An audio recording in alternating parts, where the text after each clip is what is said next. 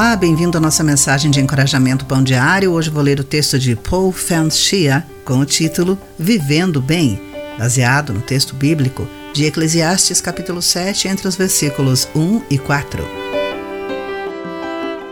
Um estabelecimento na Coreia do Sul oferece funerais grátis para os vivos. Desde que iniciou em 2012, mais de 25 mil pessoas de adolescentes a aposentados participaram desses funerais vivos, na esperança de melhorar a sua vida ao pensar na morte.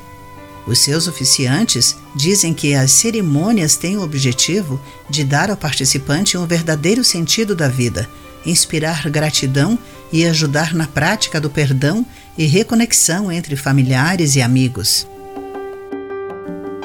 Essas palavras ecoam a sabedoria dada pelo mestre escritor de Eclesiastes. Todos morrem, e é bom que os vivos se lembrem disso. Eclesiastes capítulo 7, versículo 2. A morte nos lembra que a vida é breve e que temos um certo tempo para viver e amar, liberando-nos para usufruirmos dos bons presentes de Deus, como dinheiro, relacionamentos e prazer.